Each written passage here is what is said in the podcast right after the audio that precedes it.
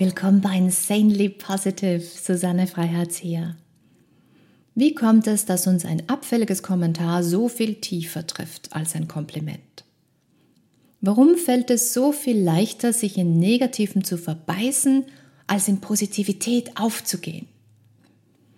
Die Ursache dafür liegt weit, weit zurück. Doch glücklicherweise liegt der Schlüssel zur Veränderung in unseren Händen.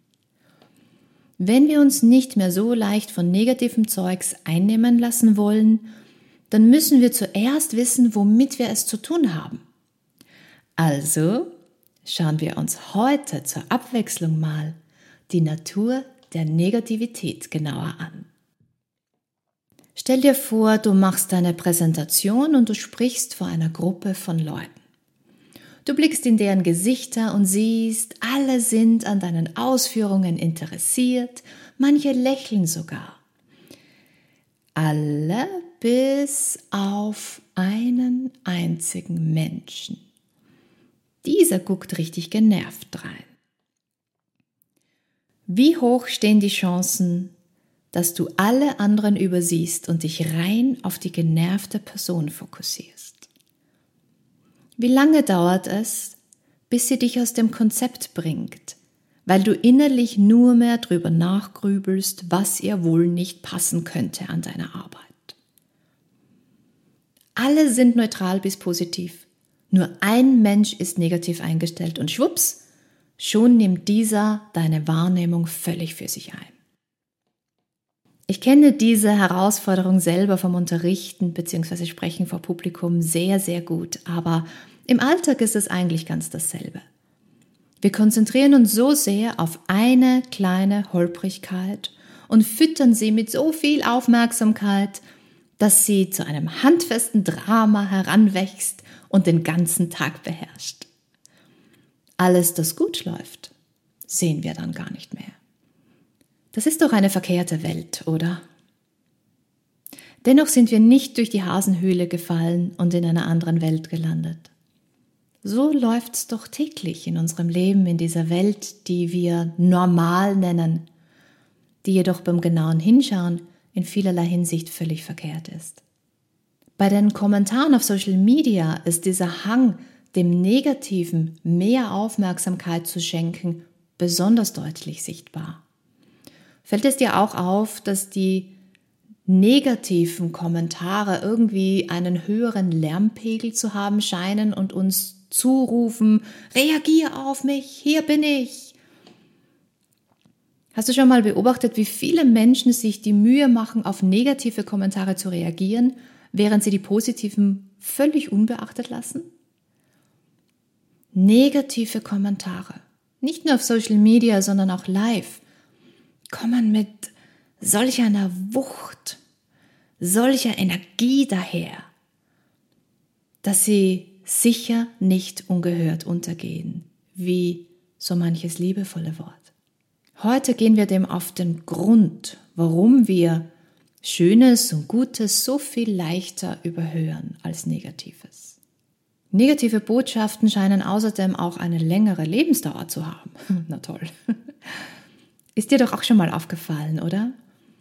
Du bekommst viele positive Kommentare und freust dich zwar, doch ist nur ein Negatives dabei, dominiert es deine Gedanken, oft auch tagelang.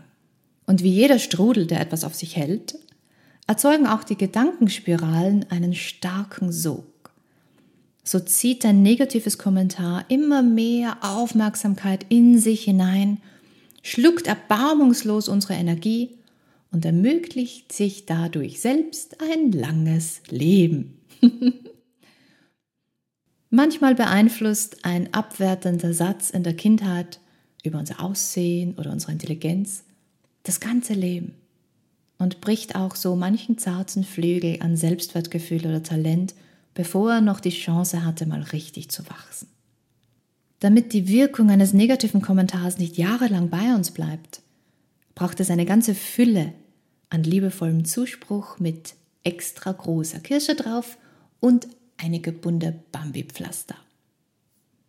Positive Worte gleiten oft so mühelos an unserem Selbstverständnis ab, während Negatives eine unsympathische Klebrigkeit aufweist und mit erstaunlicher Konsequenz an uns haften bleibt. Egal wie sehr wir uns Mühe geben, nicht mehr dran zu denken, poppt es doch immer wieder auf und manövriert sich mit seinen klebrigen Fingern unermüdlich wieder und wieder an die vorderste Front unserer Aufmerksamkeit. Warum also fixieren wir uns eigentlich so viel leichter, intensiver und länger auf Negatives? Die Erklärung finden wir in unserer Vergangenheit. Ich habe kürzlich gelesen, dass diese Tendenz in uns mal wichtig war fürs Überleben.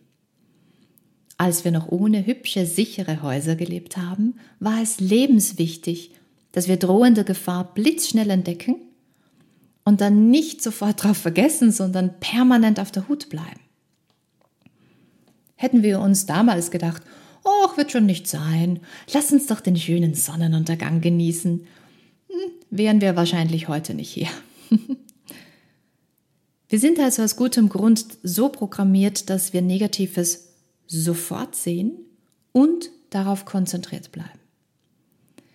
Unpraktisch ist allerdings, dass wir zwischen lebenswichtigem Zeugs und einer Kleinigkeit nicht so richtig unterscheiden. Wir halten an Dingen fest, die mit unserem Überleben absolut nichts zu tun haben.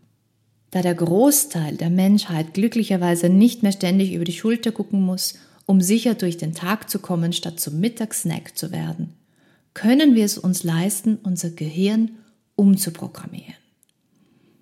Wir Menschen haben uns in anderen Bereichen ja auch an die Lebensumstände jetzt angepasst. Früher sind wir den ganzen Tag rumgelaufen und jetzt müssen wir eben im Fitnesscenter schwitzen, um die Muskeln glücklich und gesund zu erhalten. Genauso müssen wir jetzt eben auch innerlich ein bisschen schwitzen und uns darauf konzentrieren und trainieren, den Fokus aufs Positive zu lenken mit welchen einfachen und kraftvollen Strategien wir unser Gehirn mit neuen, nährenden Verbindungen verwöhnen, darüber quacken wir das nächste Mal. Etwas Positives aber schon vorab.